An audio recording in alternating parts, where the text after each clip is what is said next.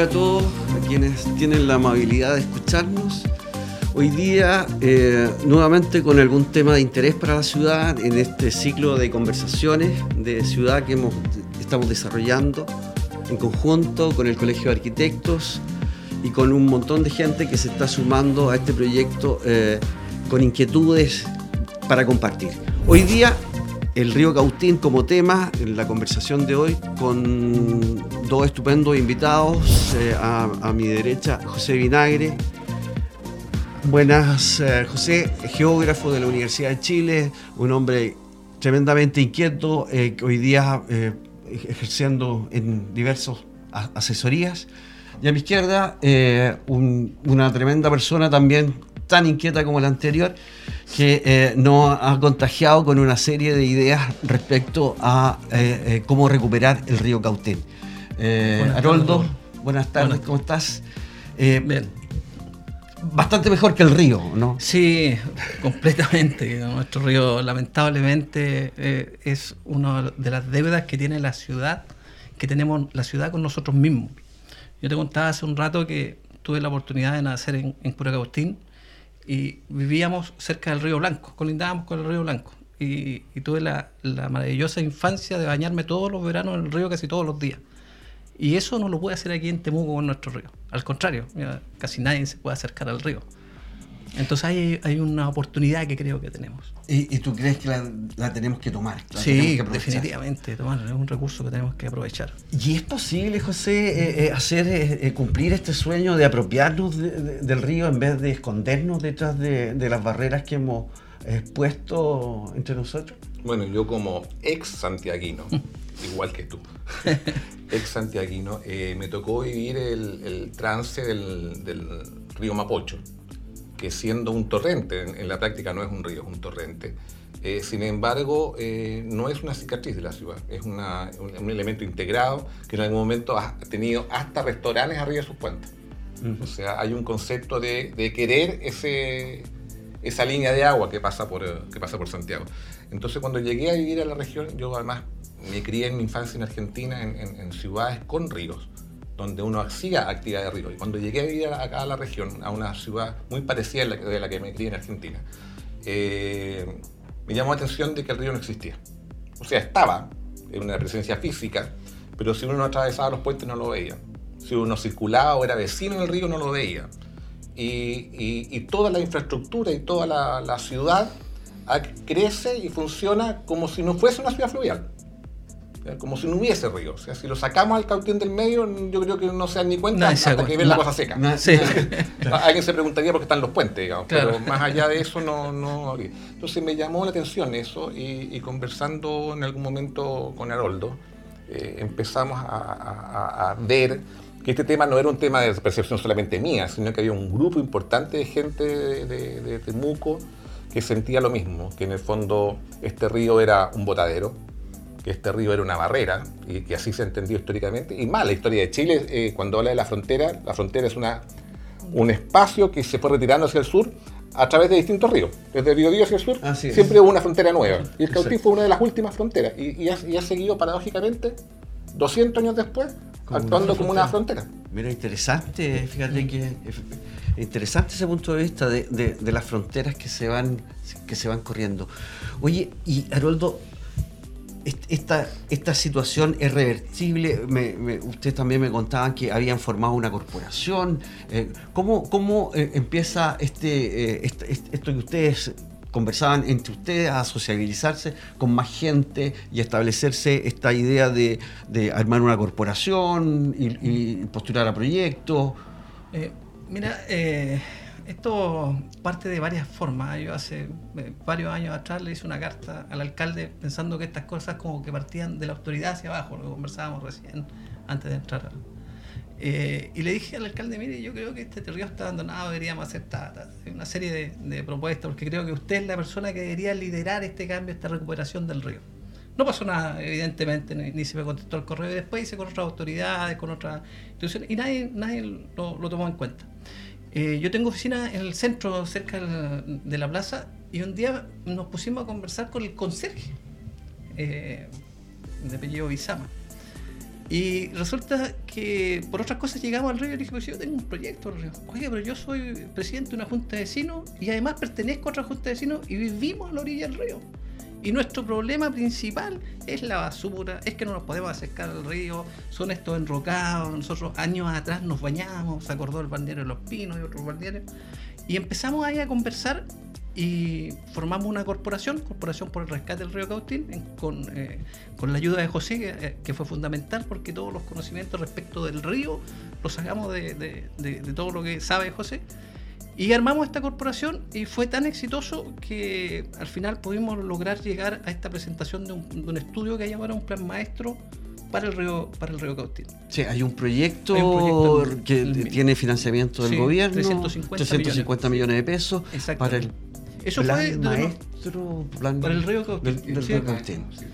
Y que empieza en Cajón hasta Labranza. O sea, el estudio es bastante interesante. interesante. Y, y, lo, lo, interesante del plan maestro es que surge a partir de habernos comunicado con todos los servicios públicos del, sí. de la ciudad. Eh, pidiéndoles que nos entregaran, nos mostraran cuáles eran sus proyectos de aquí a 10 años, 15 años, y en el fondo trabajar en una base SIC de información geográfica, ¿cierto? instalar un proyecto sobre otro y ver en qué coincidían, en qué no coincidían, ¿cierto? Si existían, eh, no sé, rutas de circunvalación, si existían puentes, si existían eh, canales, eh, parques. Entonces, de modo de que primero no hubiese duplicidad de proyectos uh -huh. y en segundo lugar que esos proyectos se integraran uno con otro. Claro. Porque no tiene sentido, ¿cierto?, programar un parque si después va a hacer pasar una avenida de circunvalación. Bueno, esa fue una de las cosas eh, más impactantes para mí, por lo menos, porque yo he trabajado siempre en asesoría, siempre he trabajado con el Estado. Entonces uno piensa que en el Estado las cosas como que funcionan, con, con defectos, pero que funcionan. Lo primero es esto que eh, tú cuando vas a la autoridad no, no, no, hay una respuesta, pero cuando fuimos como corporación de presidente de junta de vecinos y nos ahí presentamos a la autoridad, ahí cambió cambió no solo para la, para la autoridad, sino los políticos nos recibieron, todo. Sí. Fuimos a Santiago, eh, estuvimos con, con la, la ministra de, del Ministerio de la Vivienda, sí. estuvimos con el, con el, el, el director de Obras Hidráulicas, cambió. Cuando fue desde, desde, el, desde la gente. Desde la gente, cuando, cuando sí. levantamos la problemática de la gente, hay cambio. Yo creo que eso es, lo, es, es, es, la, es, es, un poco la gran gracia que a partir de, de ustedes dos, de, de sus inquietudes, eh, pudieron canalizarlas a través de, de, lo fortuito que fue sí. este encuentro con tu... Sí. Y, y, con Marcelo a. Con don Marcelo. un, un, saludo por, por, si nos escucha. Yo creo que una de las gracias de, estos últimos quizás 30 años de historia política de, Chile, ha sido el visibilizar las demandas sociales a partir de las bases. O sea, que ya esta cosa no sea tan piramidal o, o, o claro. vertical incluso, sino que las demandas empiezan a surgir, se hacen, se hacen masa, se convierten en noticias, de noticias pasan a ser demanda y de demanda pasan a ser estructura. Yo creo, Exactamente. Que eso, yo creo que eso ha sido un, bueno, una de las cosas buenas quizás de, de, este periodo largo político que llevamos ya. De eso se trata. Y este, este espacio un poco intenta eso. Entonces, sigamos hablando, ah, sigamos hablando del, del río. Bueno, ¿Y qué se puede hacer con el río? Eh, mira, nuestro proyecto eh, eh, partió bien ambicioso y con muchas cosas. Partió generando proyectos particulares, por ejemplo, en Santa Rosa, en Casa del Cochayullero, algunos habíamos pensado, eh, propuesto, por ejemplo, la calzada de los toques, donde hubieran esculturas de, de gran altura para poner en valor el, el mundo el mundo.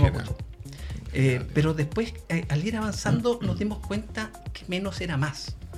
Que nosotros podíamos pensar en 10.000 proyectos asociados al río, pero que estos proyectos en definitiva no tenían por qué estar asociados al río, si el municipio puede hacer una casa de los cochayulleros y tener inversión para eso.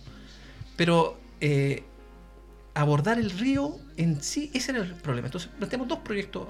Costanera, eh, lo que se ha hecho muy exitosamente en Villarrica, en Liganray, en Puerto Savera, eh, en Colico parece que están haciendo otro, y ha sido un éxito.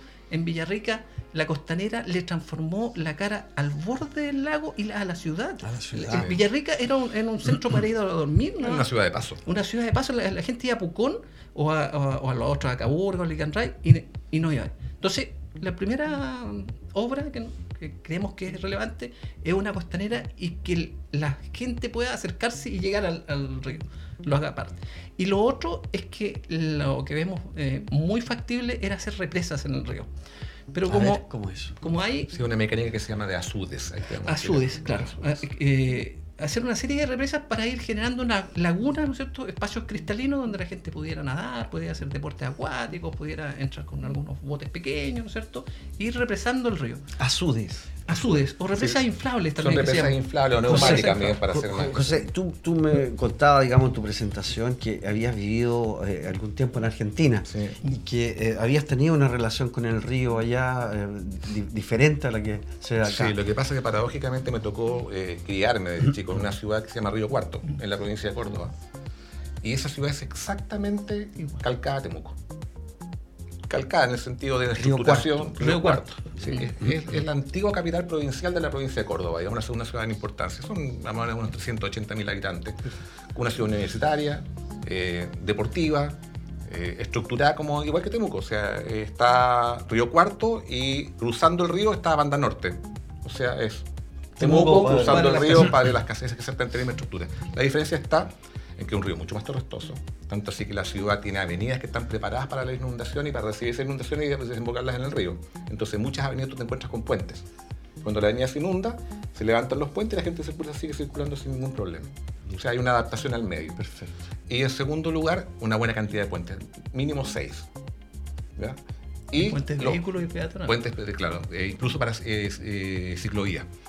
Aquí y además, dos. claro, Claro, y acá tenemos dos. Y además están los azudes, que son estas eh, represas neumáticas que eh, se inflan o se inyectan con agua, se levantan, crean un espejo de agua de aproximadamente unos 2 metros de profundidad. Eh, se hacen actividades durante el verano, natación, campeonatos de vela, por ejemplo. Y eh, en los periodos ya de, de inicio de otoño se desinflan y se deja que el torrente vuelva a actuar y al mismo tiempo limpia su propio sedimento que ha ido acumulando durante la generación de estas azudes. Perfecto. O sea, Entonces puedes hacerlo y puedes tener entonces espejos de agua, una continuidad de espejos de agua, puedes hacer actividades distintas y además el río deja de ser eh, una barrera para convertirse en, en un, punto de, de- Integrado. de- de convergencia. y no es constante, o sea, yo lo puedo, tú dices, tener un, par de meses durante el verano, por Sí. ejemplo, y ya... Y no corta, y ojo, que no corta el pasar del agua, lo que hace es que lo represa y el rebalse cruza, por, por eso estamos hablando de sube de dos metros de altura, o sea, perfectamente factibles para que el río siga discurriendo. Correcto. Oye, ¿y, y, eh, algunas consecuencias ambientales tendrá esto o no? Eh, yo creo, creo que lo más, lo más aproximado es la, la diferencialidad estacional de la sedimentación. A ver, en Castillo. En el sentido de, que- de antiguo, si tú favor. traes los sedimentos que arrastra el río durante el año, tú sabes que se van acumulando en cierto sector y en cierta cantidad. Por ejemplo, supongamos eh, en el periodo de estiaje, el periodo cuando en que el río lleva la menor cantidad de agua, que normalmente en, en- en los climas mediterráneos como el nuestro, viene a ser ahí de, febrero, de marzo a mayo. Ya. ¿ya? Entonces en ese momento el río pierde fuerza y arrastra y deja sus materiales ahí y escurre sin ejercer el proceso erosivo hacia el mar. ¿ya? Si yo arreglo los azudes, o los incorporo, la sedimentación se va a producir antes, kilómetros antes de los lugares. Entonces, probablemente en algunos sectores estaban acostumbrados a ciertas sedimentaciones, que además traen muchas veces, en el caso de Argentina, mucha materia vegetal, que es importante para los cultivos. Ya no es, tan- no es tanto el caso de acá. Eh, por- por- básicamente porque el río Cuarto es un río de riberas muy extensa y suave. Hay muy poca diferencia de altura entre la, entre la ribera y el río. Acá hay diferencia marcada, estamos hablando de, en algunos sectores de hasta 15 metros. Entonces no es que el sedimento se haya usado para la agricultura como allá, pero entonces eh, en ese caso es importante. Pero como tú después bajas los azúes, ese sedimento vuelve a ser arrastrado porque, claro. porque el río con su propia fuerza limpia los, los fondos. ¿Te fijas? Y evacúa sus sedimentos. Los, pero lo hace en otra periodicidad. O sea, ya, ya no son a- en el estiaje, sino que seguramente va a ser uno o dos meses después. De Oye, a y, esa acción está eh, desarrollada a partir de la institucionalidad pública. Sí, claro. O hay, eh, sí. porque, Sí. eh, entiendo que a, a ti o, o tu idea también era la posibilidad de ir incorporando eh, capitales privados, que se pudiera Sí. ir, ir esto generando una, una suerte como de, de- de balneario internacional. ¿Tú Claro. tenías como una idea de esa naturaleza? Eh, bueno, la idea, como digo, inicial era en estas dos horas, pero llegamos siempre al tema de los fondos, o sea, los recursos. ¿Quién, quién- Claro, hay que quién poner la plata. Coloca recursos. Eh, nosotros pensamos que en primer lugar debería ser el Estado. Esto debería ser para primero para los vecinos de Temuco y después esto nos permitiría convertirnos prácticamente en un balneario internacional, ¿no es cierto?, donde esta inversión del Estado eh, tuviera retorno permanentemente. Porque el Estado en, en todas las horas que invierte, una parte, ¿no es cierto?, es la construcción, que es la menor, se habla de un 40, un 30%, y después el 70%, el o 60% restante es de mantención de las obras públicas durante su vida útil. En este caso, esta sería una inversión espectacular, sería mejor lo que, lo que estamos haciendo, no sé, en Avenida Alemania o, en Pedro Valdivia, que son obras relevantes, pero que no van a tener ningún ninguna impacto, impacto en, obtener recursos después, en retorno. en cambio, si nosotros podemos hacer esto, en el río vamos a tener retornos todos los años. Lo que pasa, vuelvo a indicar, en Villarrica, en, en ¿cómo se llama? En Licanray o, o lo que va a pasar en Puerto Savera, que también cambió lo más valioso, por ejemplo, en los lagos son todas las casas que están frente al lago. Y en Temuco, nuestro río, las, casas que están son las, casas más. No, porque ¿quién va a estar mirando? Claro, sí, que ¿quién va a estar mirando? El estrato social más deprimido. Claro. Debería ser al revés. Debería ser al revés. y, y, en ese contexto, el Estado podría ser primero, pero también podría ser un sistema mixto de concesiones, lo que se está haciendo con las carreteras, que estamos haciendo con los puentes, que estamos haciendo eh, con hospitales, que en el país eh, que ha, funcionado muy exitoso y que, en que el privado invierte y se queda con la administración de un par de años de esta hora y después siempre la propiedad es del Estado, después se vuelve al Estado para que siga administrando. Eh, podría ser algunos sectores eh, en que hubiera inversión pública en ese sentido. Así que podría ser una cosa mixta que nos permitiera ir avanzando. esa es la idea de, ir financiando el, modelo que, económico que Sí, yo creo que nosotros en ese sentido respecto a Argentina tenemos alguna ventaja comparativa en el sentido de, la integración eh, privado-estatal. En el caso de Argentina, prácticamente la mayoría de las inversiones son estatales. Ahora, lo de retorno es importante porque no solamente significa este asunto de crear un balneario o una zona de, atracción turística, sino que además significa que aquel turista que viene de paso hacia los lagos ya no, ya no pasa, sino que se puede quedar uno o dos días. Uno o dos días en que invierte en la ciudad, invierte en la región y después sigue, circulando. O sea, te, te fijas, eh, Temuco vuelve a ser lo que debe haber sido siempre, que es la verdadera puerta del sur, que es otro concepto que hemos manejado con Arnoldo hace rato, que, que aquí no existe la puerta del sur. Cuando, cuando tú vienes desde Santiago hacia acá, la única ciudad que te corta la ruta es Temuco. Sí. ¿Sí? A menos que lo hagas por el bypass. Claro, Pero ¿qué es lo que pasa? Después de, de 6 horas de, de, continuidad de manejo, nuevamente querés pasar por lo menos a tomarte un café. Claro. Y si, y pasar, y si, no, sí, si puedes considerar eso agregando hotelería sería fantástico. Sin duda, que la, lo hemos conversado con otras personas también y, nos asiste la convicción de que eh, la, eh, el futuro de Temuco está en la posibilidad de darle fuerza a los atributos naturales que tiene, el Cerro Añelor, el, el, río Cautín. Eh, hay, hay propuestas que hemos conversado también de reforestar el, el, bueno y transformarlo en, una postal también tan importante como esta, dejar empezar a plantarlo ahora y tenerlo en 50 años más con, toda una flora eh, nativa ya de, del menos regular tamaño. Pero esto pasa por descubrir el río. Yo le contaba a Roldo la experiencia de lo que pasó, por ejemplo, con el, con el río Bronx. ¿No dice el río Bronx? ¿Qué es el río Bronx? El río Bronx es un río que cruza por el Bronx en Estados Unidos, en, la, en la ciudad de Nueva York y que conecta eh, el río Jackson. El Bronx, nadie sabía que existía. O sea, yo, de hecho... ¿Ya? Nadie sabía que existía un río que se llamaba Bronx y era en el fondo el botadero de la espalda de los edificios más antiguos de la ciudad, del sector del barrio del Bronx en Estados, Unidos, en Nueva York. Hasta que a alguien se le ocurrió rescatarlo. Y si tú lo vas a ver ahora, te vas a encontrar con escalinatas, con senderos, con áreas verdes, con el sector de, con de entretenimiento, con sectores de pesca. O sea, yo creo que nadie se imaginaba pescando allí. Salvo que te pudieras pescar, no sea alguna influenza. Pero, pero, pero, honestamente hay pesca ahí, ¿te fijas? Entonces, eh, esos detalles significan que la gente tiene que descubrirlo, tiene que, eh, tiene que ser empujada a mirar este aspecto desde otro punto de vista. Yo digo, ¿por qué si hacemos un puente, ese puente no tiene ya dos, o, dos alas por, por ribera, donde pueden haber zonas de esparcimiento, donde pueden haber kiosquitos, donde pueden haber bancas, donde pueden haber, no sé, restaurantes, el, caballero con su cámara fotográfica y, ¿por qué no, una ribera para pescadores? o sea, lo que pasa es que eh, todo esto tiene que ver con recursos. Todo esto tiene que ver con recursos y, y cuando digamos, en un ejercicio muy simple realizado respecto a, por ejemplo, las inversiones que hoy día eh, tiene proyectada esta ciudad eh, y las cuales uno puede estar eh, diciendo, sí, mira, son... Mm.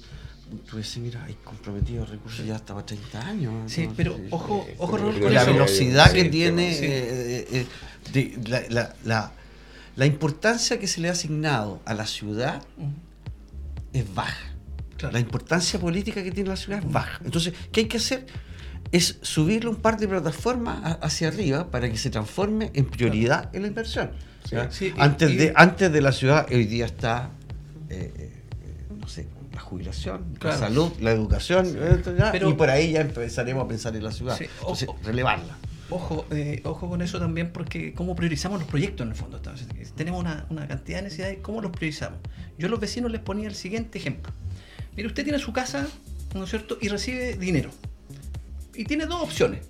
Y tiene una opción de arreglar ventanas, pintar la casa, hacer una, cambiar el techo y puede gastar este dinero que recibe en arreglar su casa. Probablemente le va a subir de, valor, ¿no es cierto?, respecto al otro, hasta un cierto nivel. Y después cuando la venda, si es que la venda año después, pues va a poder sacar un poco más de Esa es una opción que puede hacer, que es lo que yo siento que estamos haciendo con la ciudad, arreglando la ciudad, las calles y todo eso. Pero hay otra opción, deje la casa así como está, arregle lo, que no se caiga, ¿no es cierto? Y, en una parte de la casa construye un local para vender pizza, para vender sushi, para vender lo que quiera vender, conviértelo en un negocio. Y probablemente todo el retorno de, esa venta, de ese trabajo que usted haga con su casa, le va a permitir arreglar las ventanas, arreglar las puertas, cambiar el techo. Entonces yo creo que la inversión pública debería ir, hacia eso, lo que la Corfo hizo hace años fomento productivo. a fomento productivo. Debemos partir con, obras que signifiquen para la ciudad un cambio realmente de ingresos, de que, ingrese más, más, dinero. Porque si seguimos arreglando calle, gastándonos las plata en eso, en arreglar la casa, nunca vamos a despegar. Y otra cosa que es súper relevante, que yo no sé si está en la, en la mirada de los políticos o, de la autoridad en general, es que eh, no, sé si fuiste el año pasado a la zona de la costa, a Pucón, a Villarrica, o los últimos cinco años eh, a Caburga, es imposible ir porque los caminos están saturados. O sea, no se trata de hacer una doble vía a Pucón, porque el problema es que allá están saturadas las playas. Las playas públicas no hay donde eh, colocar una toalla. Yo iba eh, a Coñeripe todos los años y ahora las veces que he ido no, no se puede, está toda la playa ocupada. O sea, la zona lacustre, como eh, nuestro, nuestro gran valor turístico, eh, ya está saturado. Entonces, ¿qué es lo que tengo que hacer si queremos seguir atrayendo turistas? Porque lo que pasa es que los turistas después no van a venir porque van a decir que es un lugar que está demasiado ocupado. Tenemos que generar otra, otra alternativa de turismo. Y lo tenemos aquí, que es nuestro río Cautín. Entonces, por eso yo creo que es tan valioso esto de, de invertir en el río con todas las consideraciones ambientales que tú decías, eh, valorizando los parques, los ríos. Por ejemplo, pues, una de las propuestas nuestras siempre fue que el río Cautín no era Temuco, el río Cautín es Temuco, padre, las casas. Sí, por supuesto. Es, una conurbación. Eh, eh, no está al borde de ninguna de las dos comunas, está en el centro. Claro, está al centro. el río no nos divide. No, nos une. claro. Ese es lo primero que... es eslogan, digamos. Entonces, dentro de, ese concepto, por ejemplo, los índices de calidad de vida, a, nosotros nos colocan en, un lugar 24, por decirte, y para las casas están al 72. Entonces, eso no es posible. Eso no es posible que Temuco siga creciendo sin, sin incorporar a Padre las casas en todo este crecimiento y, que sea una sola oferta potente. Y no solo para, el, para, para Chile, yo creo que ahora las ciudades compiten eh, ciudades con ciudades en el mundo. Eh, recién habló del río Bronx, eh, José, pero ¿y el río Medellín? El río Medellín lo cambiaron completamente. El río Beso en Barcelona. Hay muchos casos exitosísimos en el mundo, y no, solo los que mencionamos, muchísimos, en que los ríos han cambiado, cambiando la cara del río, han cambiado la cara de del río. De hecho, se han inventado ríos. La isla de la Cité ahí no existía.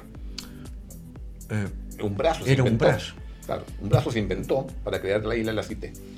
Entonces, eh, ¿por qué? Porque los cuerpos de agua, ya sean ríos o sean lagos, son elementos atractivos para la, para la, instalación humana, no distractivos ni, ni, expulsadores de personas.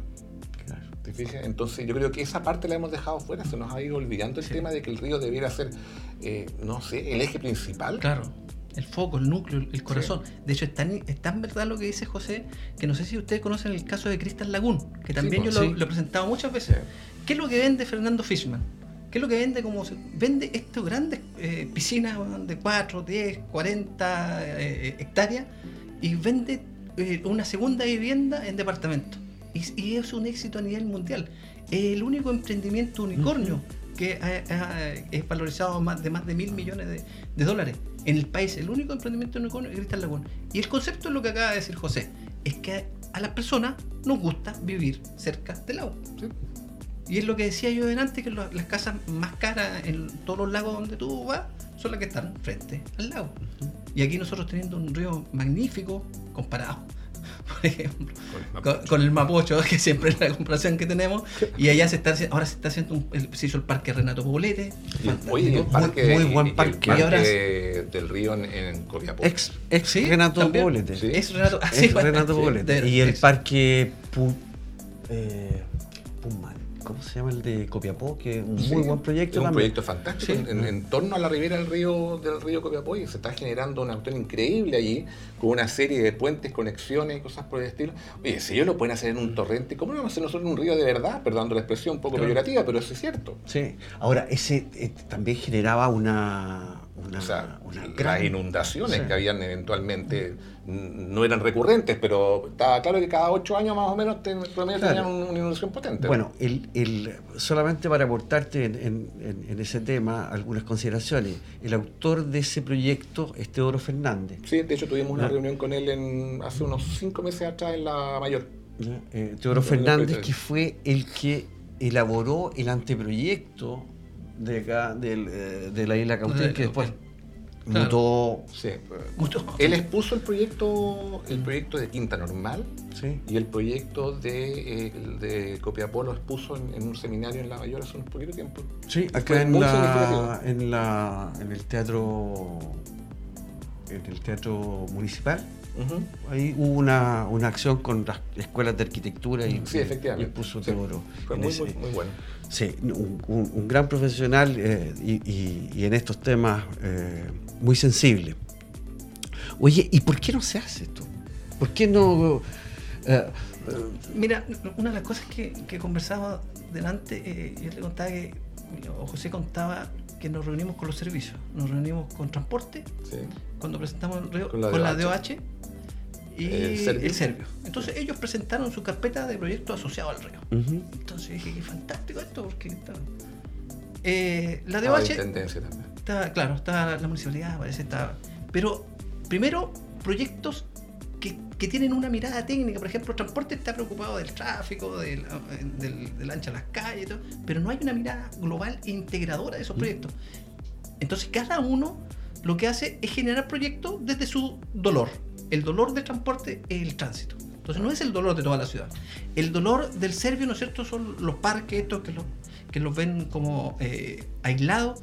El dolor de la DOH es proteger a la ciudad de Regimos con cierto miedo del río. Entonces no hay, no hay esta, esta acción integradora de mirar la ciudad como una sola cosa y los ciclos políticos de las autoridades yo creo que son muy negativos en esto porque no hay una mirada de largo plazo. A las autoridades me da la impresión que les gusta apostar por eh, proyectos más cortos, donde puedan cortar una cinta, ¿no es cierto? Y puedan salir en la noticia y puedan conservar los votos y conservar su puesto, a, pensar en estos proyectos eh, de mayor envergadura. Y por eso eh, es súper interesante lo que estamos construyendo en la Cámara de, este, esta, de esta propuesta al 2050, ¿no es cierto?, de proyectos que la ciudad necesita. Yo creo que hay, y la otra cosa es que somos muy pasivos como sociedad. Sí, yo creo que un defecto de la, sociedad chilena es ser eh, sí, yo creo que somos poco llamados a, salir a la calle como sociedad en paz, ¿ah? no te digo... No, claro, estamos... como sociedad en paz a decir, mire, nos interesa esto. Correcto. Y, y, y, lo que te decía antes, pues, o sea, ah, ¿has estado tú en alguna marcha por la ciudad? No. Jamás. A lo mejor es momento de pensar en la marcha por el río Cautín. Sí, entre sí, ah. entre, entre varias necesidades, digamos, yo creo que podría ser una. Entonces, me preocupa una cosa que de lo que vimos con, con Haroldo, que es el que yo llamo el síndrome de Condorito, que es esta cosa de repente de construir eh, grandes portales para la casa y quedarse con la media agua al fondo, porque no se te acabó el dinero cuando te a hacer la puerta. Entonces me da la impresión de, de, que los recursos estaban, por ejemplo, antes de construir el, el puente nuevo. Yo creo que el puente nuevo no es una obra monumental, está repetida en distintas partes del mundo. Creo que alguien nos vendió ese proyecto y creo que es un error. En mi opinión personal. Siento, que es un error porque con ese valor de ese puente habíamos construido tres. Mira, yo, eh, eh, yo ahí discrepo, ¿ah? yo, yo, creo que sí, porque creo que eh, la, a ver, efectivamente este es, una estructura que está repetida en montones de, de, de partes, ¿ya? Como los puentes atirantados están repetidos en montones de partes y podemos encontrar. Son sistemas estructurales que resuelven un, problema que el- la- su forma más básica es la vía Claro. atravesada, de la cual ya tenemos un par de ejemplos. Y otra alternativa es poder desarrollar una obra que, eh, si bien no es única, creo que le aporta un valor urbano a la ciudad. Eh, creo que va a poner ese tremendo mástil allí, va, va- va a decir, mire, aquí abajo está el río Cautín. Sí. ¿ya? Yo creo que... El tema es de dónde lo miro. ¿Ah? No sé, pero yo creo que... Yo te pregunto, ¿de dónde lo miro? Porque no hay un paseo integrado. No, no, no, si ese es otro tema. porque, o sea, la ciudad no solamente se tiene que conformar con llegar al río, Claro. sino que la ciudad debe poder construir espacios que po- po- posibiliten también Sí. eh, poder, Es que poder verlo. Falta ¿Te esto de la integralidad. Tú, Sí. tú tienes eh, razón, Raúl. El, el proyecto positivismo es valioso. Hay un tema de la integralidad de los proyectos que yo hallo que falta el, el- el gobierno. Deberían todos los servicios tributar a un modelo de ciudad que tengamos. Entonces, este modelo de ciudad, ¿no es cierto?, Eh, nos permitiría eh, decir, ¿sabes qué? Vamos a hacer este puente, pero lo vamos a hacer 20 años después porque hoy día no tenemos los recursos y los recursos los vamos a destruir en esto que es más importante. A lo mejor, o sabes que vamos a apostar por hacer este puente y vamos a restarle recursos a esto y vamos a ir trabajando integradamente con una mirada. Lo, lo que los arquitectos llaman la, la vocación de ciudad, ¿no es cierto? Mm. Yo siempre también lo conversábamos eso. Si uno piensa en Pucón, en Villarrica, turismo, si piensa en, en, en Talcahuano, en Concepción, industria, Talcahuano, puerto, en Puerto Montt, con mayor razón, La Serena, turismo, y Temuco, y Temuco, ¿cuál es la vocación de Temuco? Entonces, cuando no sabemos la meta, es como un, un chico que sale de cuarto medio y no sabe qué estudiar. Se puede estudiar cualquier cosa y puede ir probando. Entonces nos falta esa vocación de ciudad. Y nosotros creemos que Temuco la vocación debe ser una vocación de hombres de río. Tenemos un río maravilloso, fantástico, y después una vocación de naturaleza, como lo conversaste tú, el, el Conungüeno, el, señor, el Cerro Ñelol, los canales, nosotros tenemos unos canales que atraviesan toda la ciudad y están abandonados, abandonados. Sí. Los, los vecinos empiezan a tomar la ribera, llegan al, al- al canal, y, y esos canales deberían ser unos canales maravillosos que deberíamos tener. Así es. Oye, eh, muy entretenida la conversación. El río Cautín eh, nos requiere, Sí, nos requiere nos llama. eh, y nos llama. Hace Nos necesario. desafía. ¿ah? nos desafía. Hace necesario que gente como ustedes eh, siga eh, empujando est- esta idea, eh, construyendo la masa crítica que, Sí. que decíamos para que podamos, en definitiva, eh, eh, entre todos, eh, devolverle de- de vol- volver a poner al, al río en el centro en el centro de la ciudad en el centro de nuestra mirada y de, la- de, de esta, de esta ciudad del futuro yo agradezco José además eh, gusto, mucho gusto en conocerte Igualmente, Eh, muy agradecido por la invitación. Creo que es bueno hacer catarsis de vez en cuando.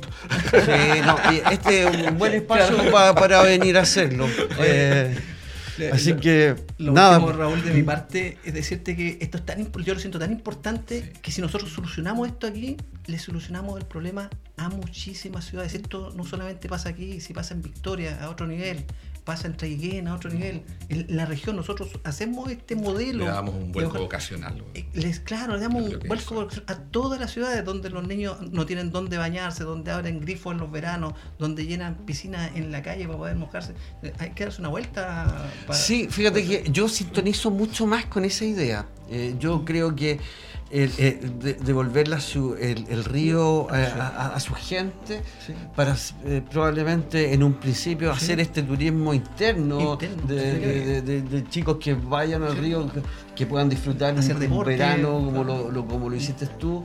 Eh, me sintoniza con esta idea, de- además de una sociedad que lo valoriza desde, de- que además hoy día quienes están al borde del río eh, no- no son las clases acomodadas precisamente. No, no, y Entonces- están recibiendo la basura de la ciudad también, muchos vertederos ilegales por todos lados.